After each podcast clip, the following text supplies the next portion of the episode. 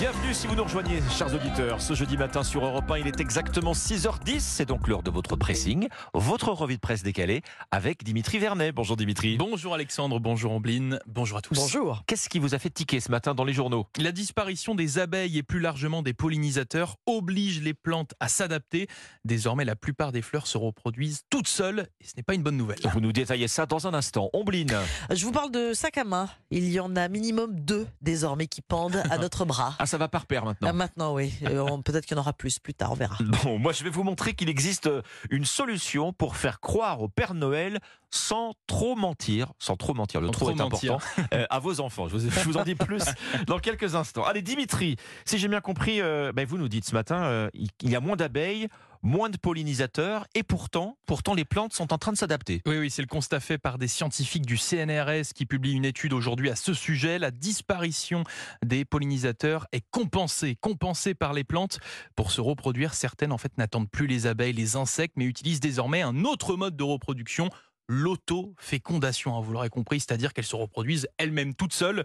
Alors même si cela, con- si cela ne concerne pas toutes les plantes, cette étude relayée par Libération ce matin nous explique que 80% des plantes seraient capables de le Mm. faire. C'est étrange ça, l'autoreproduction. Ça. L'autoreproduction, euh, la disparition des, des pollinisateurs qui devient euh, inquiétante. Alors, est-ce que ce serait une bonne nouvelle, cette autofécondation? Sur le papier, oui, hein, cela veut dire que les plantes ne sont pas si dépendantes que ça des abeilles, des Mhm. papillons, etc., etc. Mais ça, c'est un constat sur le papier, puisque dans les faits, ce n'est clairement pas une bonne nouvelle. Cette autofécondation n'est pas sans conséquence, car en se reproduisant ainsi, les fleurs sont plus petites, 10% en moins, et surtout, elles, euh, elles produisent 20% de nectar en moins. Mais Donc oui, parce à qu'en fait- s'autoreproduire, on se rabougrit. En fait. on mais se parce qu'il n'y a, rabougrit. il n'y a plus de brassage Mais génétique, non. c'est quand même tout l'intérêt de, pouvoir euh, Et ça, c'est pas une bonne chose, puisque ça veut dire en fait qu'elles attirent beaucoup moins les pollinisateurs. Voilà, il y a moins de nectar, donc forcément les petites abeilles, eh bien, elles ne viennent plus. Et on rentre donc dans un- une sorte de cercle vicieux. Les plantes deviennent indépendantes, mais eh bien, cela accélère la disparition des abeilles. Voilà. Bon, Jusqu'à Pas quand une très bonne nouvelle ce matin, je suis désolé. Non, effectivement. Non, effectivement. Ombline, allez. Oui, Ombline, on va parler sac à main. Oui, vous. on parle sac à main, euh, symbole des temps modernes. Je ne sais pas si vous avez fait attention, dans la rue, dans les transports, les femmes ne se baladent plus avec un, mais avec deux sacs. Un petit sacs. et un plus gros. Le Figaro se demande ce matin si c'est un nouveau luxe ou si c'est un fardeau. L'article euh, le pointe très justement. hein. On le sait euh, On ne toutes sait plus tous. choisir Tout, finalement. tout dépend de la, non, pro- c'est- de la propension à charger le sac à main. En fait, le contenu du, le- de- du, le- du sac d'une femme reste un, un grand mystère. Alors maintenant, il y en a deux, donc deux fois plus de mystère. Que voulez-vous?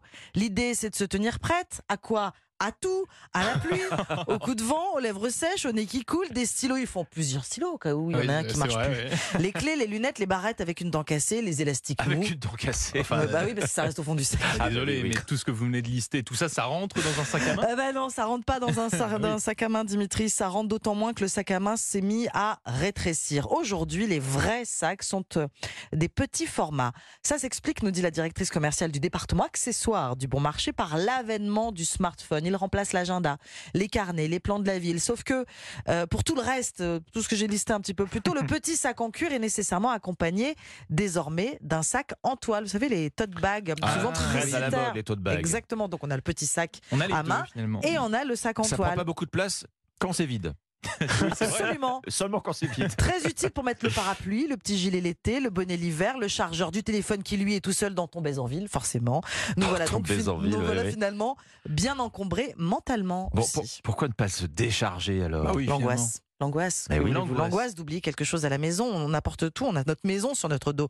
Euh, et l'angoisse aussi d'oublier un des sacs au pied d'une chaise d'un café. J'aime bien aussi ce que dit cette maman qui témoigne dans l'article. J'ai l'impression d'être le Sherpa de la famille. C'est dans le cabas en toile coincé, vous savez, dans le creux du coude, où on se retrouve avec euh, tous les jouets euh, des enfants, les goûters, Ah, euh, la déborde, baguette de pain, les petites là. courses rapides. Ouais. Voilà, on met tout dans le petit tote bag.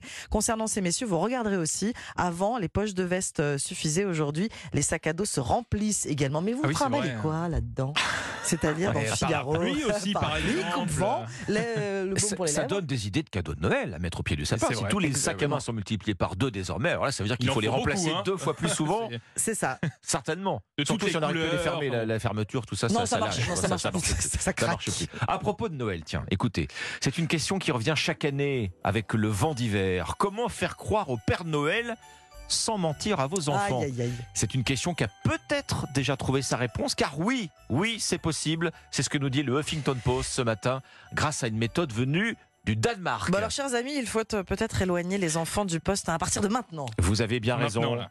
non, mais c'est vrai, c'est vrai, c'est vrai. Ombline a raison. Chers parents, vous qui nous écoutez sur Europe 1, si vos enfants sont avec nous, avec vous, là, maintenant, eh ben, c'est l'heure de chanter une chanson pour eux.